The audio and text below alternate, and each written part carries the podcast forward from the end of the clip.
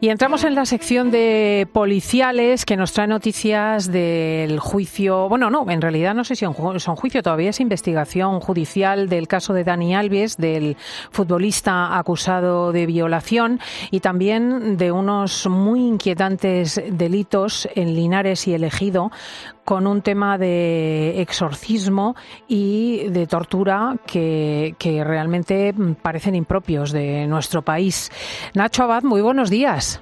¿Qué tal, Cristina? Eh, la verdad es que lo del exorcismo y el, y el vídeo de las torturas mm, me tiene absolutamente eh, asustado. ¿eh? Ahora os cuento todos los detalles. Sí, sí, son eh, fórmulas, digamos, criminales que, que no se conocían. vamos primero, si os parece, José Miguel Nacho, con el caso de Dani Alves, ¿no? Del futbolista. Bueno, la, última novedad que hay en la investigación es que mm, eh, se ha conocido, bueno, lo primero es que la Audiencia Provincial de Barcelona, tres magistrados están decidiendo, deliberando y viendo si dejan a Dani Alves en libertad provisional, como pide su defensa, o si permanece en la cárcel, como pide la acusación particular, la, mujer que le ha denunciado y su abogada. Eh, ya tienen el recurso presentado por Dani Alves, la oposición de Fiscalía y la oposición de la acusación particular, pero se ha conocido en las últimas horas un nuevo informe eh, genético eh, que dice lo siguiente. Recordaréis que la, la, mujer que presenta denuncia contra Dani Alves, la joven de 22 años, dice que está en la discoteca, ocurre la agresión, ella sale de la discoteca, llora eh, la, ven los miembros de seguridad de, la discoteca y finalmente eh, llegan los mozos, una ambulancia y la trasladan al hospital. Allí se, se realiza un protocolo de agresiones sexuales, entre otras cosas se recogen restos genéticos del cuerpo de la víctima ¿Y qué ocurre? Que se han analizado ya. Se le pidió a Dani Alves una muestra de ADN, él la entregó, se han analizado eh, esos restos genéticos y se han encontrado eh, eh, semen de Dani Alves en varias partes del cuerpo de ella, pero también en el interior, intravaginal. ¿Qué implica esto? Pues que hubo relaciones. el problema de, de, este hallazgo es que la primera versión de Dani Alves es yo no la conozco, la segunda versión fue yo estaba en el baño, ella entró y terminé de hacer mis necesidades y ella se quedó y yo me fui. Y la tercera versión es sí, mantuvimos relaciones sexuales, pero eh, mm, fue ella se avanzó sobre mí para practicarme sexo oral. Claro, el dato eh, científico eh, de la localización de este resto biológico en el cuerpo de la, de la, de la joven no coincide con ninguna de las tres declaraciones prestadas por el exjugador de fútbol. Hmm. Em, por tanto, em, eh, la, contradicción ahonda más en eh, las razones que, esgrime la acusación particular para solicitar que permanezca en prisión. De hecho, dice la acusación particular que existe riesgo de fuga, que eh, persisten los indicios de culpabilidad contra, eh, contra Dani Alves y mientras tanto lo que dice la defensa de Dani Alves es, oiga, mire, déjelo en libertad, le, le pone una pulsera, una orden de alejamiento de 500 metros de la casa, el trabajo y de cualquier lugar donde esté la víctima, viene, no se preocupe que viene aquí al juzgado todos los días a firmar, le retiramos el pasaporte y si quiere usted me pone una fianza, la fianza que usted quiera, que yo la pago. Eh, a esto dice la, la, acusación que no, que, que, tiene capacidad económica, va a seguir teniendo capacidad económica para huir. Y esas son, en realidad, las novedades que hay ahora mismo sobre, sobre el caso Dani Alves. Nacho, una, una pequeña afirmación y una pregunta. Por un lado, eh, evidentemente la credibilidad de Dani Alves pues se desmorona progresivamente desde el primer momento, ¿no? Es decir, y esto es algo a nivel psicológico importante, porque claro, una vez que tú has perdido la credibilidad, cualquier testimonio, ya sea en el futuro, en la sala de juzgado, etcétera, pues va a ser de alguna manera degradado por la parte contraria. Todos conocemos lo que pasa en los juicios. Pero en segundo lugar, bueno y, en la propia vida, ¿eh? yo, yo, hay gente que me, que me miente una vez, dos y tres y, ya cada vez que habla no lo creo nunca. Efectivamente, con lo cual pierde fuerza, ¿no? Y eso es importante en la cabecita de las personas que le van a juzgar y, por supuesto, también de la sociedad. Bien, pero por otro lado, ¿cómo se come, eh, Nacho, que este hombre hubiese tomado un vuelo, venga a España, ya sé que estaba el tema del funeral de la suegra, etcétera, eh, siendo conocedor de lo que él había hecho? Eh, eh, cuidado, estoy mm, en este comentario parece que le he dado ya por culpable. No, es, eh, sigue siendo inocente, pero sabía lo que se podría enfrentar. Es decir, la gente hoy no es tonta, sabe que le iban a hacer pruebas de ADN, a la chica, esto, lo otro, etcétera, ¿no? Entonces va, coge un avión y se presenta. Entrar en la cabeza de Dani Alves es imposible, pero, pero, pero sí te, creo que puede tener una explicación más o menos lógica. Él está casado con, con Joana. Eh, Joana, eh, su madre está a punto de morirse y acaba falleciendo en las Islas Canarias. Entonces, eh, lo cierto es que él viene a España y viene a las Islas Canarias. Mientras tanto, ¿qué ha sucedido? Mientras que él está en México y se ha presentado la denuncia, que a los medios de comunicación lo que se les ha filtrado es que ha habido un tocamiento por debajo de la ropa interior, nada más. Con lo cual, eh, eh, Dani Alves desconoce cuál es la profundidad, la del, profundidad del tema, ¿no? de, la denuncia. Eh, viene a España y yo creo que de alguna manera pacta eh, con, pacta con, con eh, los Mossos de Escuadra su entrega. Es decir, si a mí me dejáis tranquilamente ir al funeral de, de la madre de mi mujer y tal, eh, y, poder estar con ella y cuidándola, yo me presento a... y, me detenéis. Pero claro, es que luego, insisto, esto es la psicología de Dani Alves. ¿Cómo le dices? Imagínate que, que fuese culpable. Solo es un suponer, ¿eh? porque le existe la presunción de inocencia hasta que haya una sentencia firme. Pero imagínate que él sabe lo que ha sucedido y que es culpable. ¿Cómo le explica a su mujer, a Joana, que no se viene a España, que le da lo mismo que haya muerto la madre, que se escapa a Brasil, que deja de jugar en el Pumas? Eh, todo eso, eh, todo eso le condena, le condena socialmente, penalmente y le condena respecto a su mujer. Con lo cual, no sé si es un paso hacia adelante eh, poco meditado, no, lo sé. También es hmm. verdad, Nacho, que lo único que se ha probado hasta ahora es eh, que ha tenido relaciones, es decir, sexuales, No, no más allá. La prueba, pruebas científicas, pruebas de toda índole, ¿no? Otra mm, cuestión es ya el consentimiento y toda la historia. Sí, eh, yo creo que el, debate del juicio va a ser básicamente si hubo consentimiento o no. Se va a centrar en esos. Ella, la, la, joven de 22 años va a decir que, que le, agredió sexualmente, que la, que la violó, y él va a decir que fueron relaciones consentidas. Y, claro, eh, los jueces van a tener que valorar ahí eh, la persistencia, según dice el auto de la jueza, del testimonio de ella, y van, a, van a ver las contradicciones de Daniel Alves. Pero también es cierto, y no hay que olvidarse, eh, que, que Dani Alves entra dos minutos antes al baño que de lo que lo hace ella y ahí hay cierta controversia sobre si él le hace señas desde fuera del baño para que se acerque o, no se las hace. Esa parte del, del relato eh, que está explicado en el, en el, en el escrito de, del abogado de Dani Alves pidiendo la libertad provisional para él, pues la verdad es que de alguna manera yo, yo entiendo que el abogado se, se busca los, los ángulos donde generar dudas al tribunal para que lo dejen en libertad. Sobre el consentimiento, porque esto es crucial con la ley del sí es sí, recordemos, ¿no? Em, eh, también hay que decir que muy extraña es la intervención de la ministra Montero en el juicio, porque que una autoridad de gobierno Em, entre a calificar los sucesos sin que estos estén juzgados es de una enorme irresponsabilidad, bueno, propia de personas que mm, supongo carecen de la formación necesaria, como se ha demostrado también en la evolución de la ley del CSI. Pero, Cristina, déjame que te diga respecto a la ley del CSI que el único efecto positivo que yo le encuentro a esa ley es que se ha hablado tanto de ella que toda mujer ahora mismo en España sabe que no la pueden besar sin su consentimiento y que puede denunciar por ello porque se considera una agresión sexual. Pero más allá de eso, en realidad el consentimiento estaba en el origen de toda relación sexual. Si no hay consentimiento, siempre es una agresión sexual, siempre es una violación. Tiene que haber siempre consentimiento antes de la ley del CSI y después con la ley del CSI. De hecho, si, si fuese tan maravillosa esta ley, ¿por qué se estaría planteando ahora mismo el propio gobierno modificarla? a mí me parece una chapuza de ley de, de, tamaño eh, sideral. Pues que tenemos a 500, a 500 agresores sexuales beneficiándose y saliendo a la calle. 500 que sepamos que el gobierno, el propio Ministerio de Justicia, ha pedido a los eh, representantes de los juzgados de toda España que den más información. 500 que sepamos. Bueno, vamos a este caso. No sé si quieres empezar por elegido o por Linares. Yo, yo casi te digo que vamos a empezar por el exorcismo que a mí me tiene eh, asustado, porque el otro es, es pura maldad, hmm. es, es, pura maldad.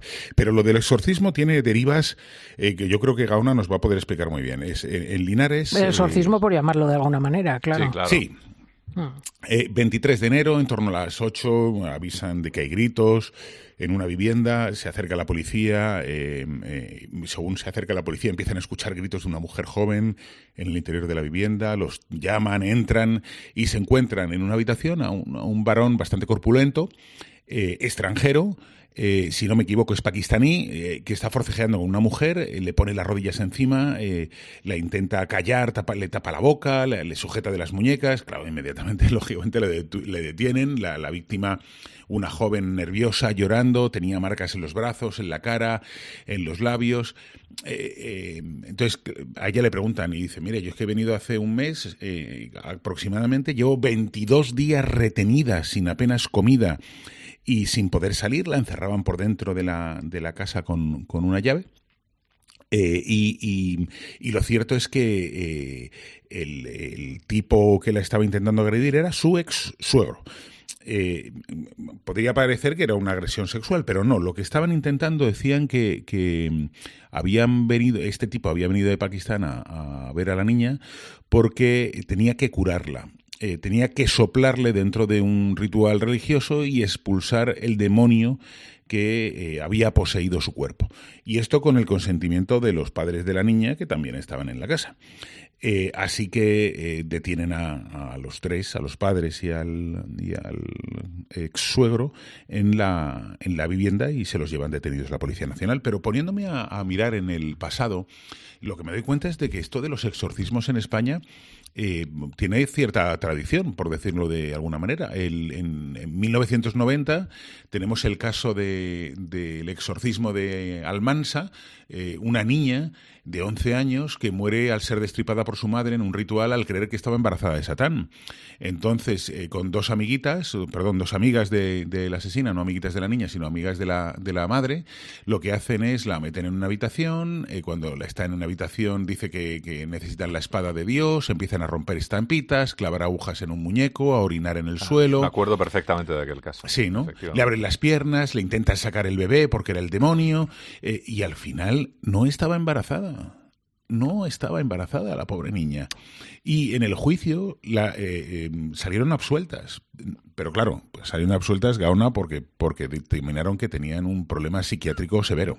Claro, esto del exorcismo, no hay que olvidar además que en el mundo musulmán, por ejemplo, también existe, no es eh, solamente propio ¿no? de la religión católica, eh, pues que estamos habituados quizá a verlo en las películas, un tanto extremas, sino al-Shaitan, te lo digo como curiosidad, es decir, los musulmanes también ejercen el exorcismo y en este, en este caso, y es relativamente común, por ejemplo en Inglaterra se da en las comunidades musulmanas, el eh, traer en ocasiones a clérigos que están especializados en exorcismo, ya sea de Egipto, ya sea de Pakistán, etcétera, etcétera. Con lo cual, evidentemente, hay un choque cultural importante, como es lógico, claro. Esas cosas, aquí datar a la gente con cadenas o... Desde luego, las cosas que pues tiene que hacer frente a la policía, yo, que, que me, me, me, me alucino.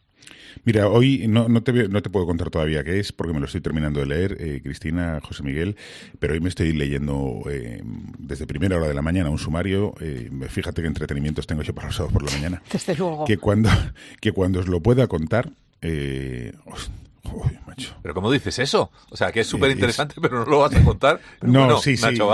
pronto, pronto. Yo creo que para el próximo sábado os lo puedo contar, pero es, es, es, es, es, eh, asusta la, la, la, maldad humana. Asusta la maldad humana y cómo, cómo se concibe un crimen y cómo incluso se prepara con todo el desparpajo del mundo y riándote a través del teléfono. O sea, hay grabaciones que me ponen los pelos de punta. Pero bueno, vamos al, tercer tema, Cristina. Vamos a, a mi Almería, que por desgracia es el escenario de, de esta cuestión que también parece ajena a España, vamos. ¿Habéis visto el vídeo? Sí, Sí, y te voy a ser sincero, lo vi hace por lo menos 15 días y creí que era ah, un vídeo propio de al cártel de Sinaloa o algún otro grupo. Dije, esto tiene que ser, esto es un cártel porque no venía no venía el lugar donde se había realizado, ¿no? Tenían pues acento extranjero, eh, eh, pero pero no, no no ponía la localización.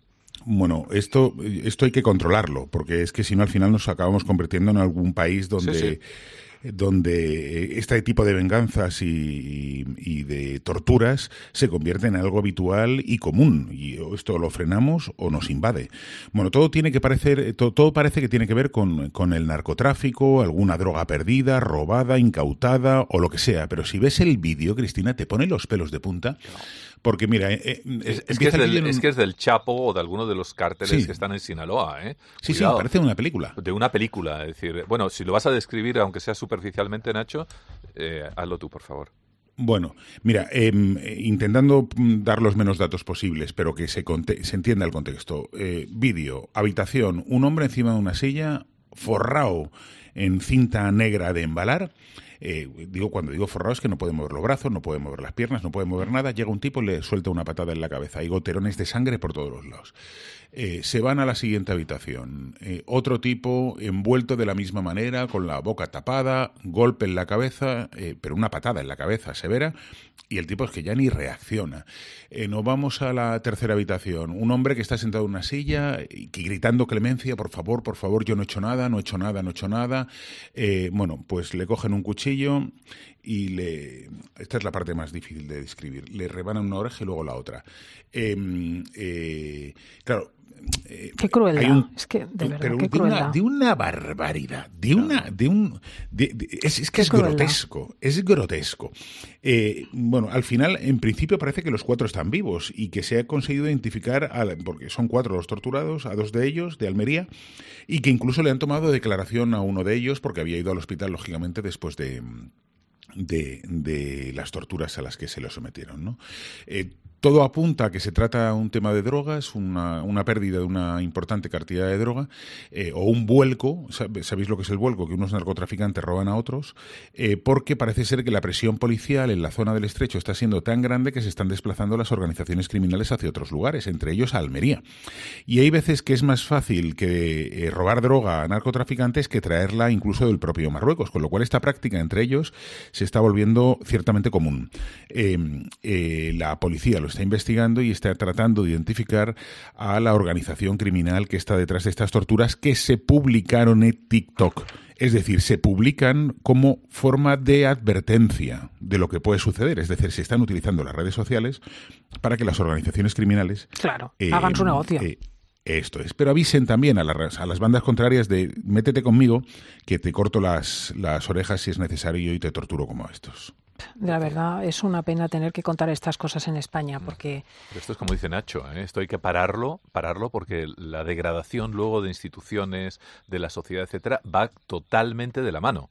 Es decir, todos sabemos lo que sucede en sitios como justamente mencioné ya. Bueno, Sinaloa ya ha quedado, como bien sabéis, sobrepasado, ¿no? Se ha ido a Acapulco, eh, yo qué sé, este, medio México, por ejemplo, y en Sudamérica está sucediendo lo mismo estas bandas extremadamente crueles ya tienen el desparpajo de publicarlo en redes sociales de una manera totalmente abierta. Es, es, una barbaridad. Mira, yo, yo no te voy a decir el país, pero tengo algunos amigos de, de América que me dicen básicamente que cuando vienen a España siguen mirando hacia todos los lados por tener la costumbre de hacerlo dentro de su propio país. Entonces es un, me dicen, es que vivís muy tranquilos en Muy tranquilos, siempre te lo dice. La gente, por ejemplo, de México se sorprende y para nosotros es tan obvio que uno va por la calle y, no tiene que tener miedo de que lo secuestren y que desaparezca con eh, los brazos cortados, pero ellos lo comentan, ¿no? Y no podemos dar por, por supuesta la defensa de, de nuestra libertad. Querido Nacho Abad, mm. muchísimas gracias. Un placer siempre. Si llego a saber Gaona que bajas, os veo a los dos, a Cristina y a eh, pues iros eh, animando, bonitos, que aquí me tenéis eh, muy abandonada. Y nos cuentas eso tan interesante. Nos ha dejado a todos con la en la boca. Ahora lo llamaremos, ahora lo llamaremos. en nuestra tertulia de chicos vamos a abordar, en cierto sentido, el problema del empleo, del empleo de los más jóvenes, porque hay empleo. Por ejemplo, en el sector de la construcción faltan muchísimos operarios. Sin embargo, mm, ocurre que hay tareas que los jóvenes españoles no quieren desarrollar. Se está produciendo un cambio cultural. Ahora mismo el mercado está, el mercado del empleo está experimentando una cierta amenaza, porque por ejemplo el sector de los autónomos se está retrayendo y eso manifiesta que puede haber problemas en ese ámbito dentro de unos seis meses. Siempre los autónomos anticipan lo que ocurre. Bueno, pues ¿qué quieren muchísimos jóvenes? Ser influencers. Es el oficio soñado. Vamos a analizar esto.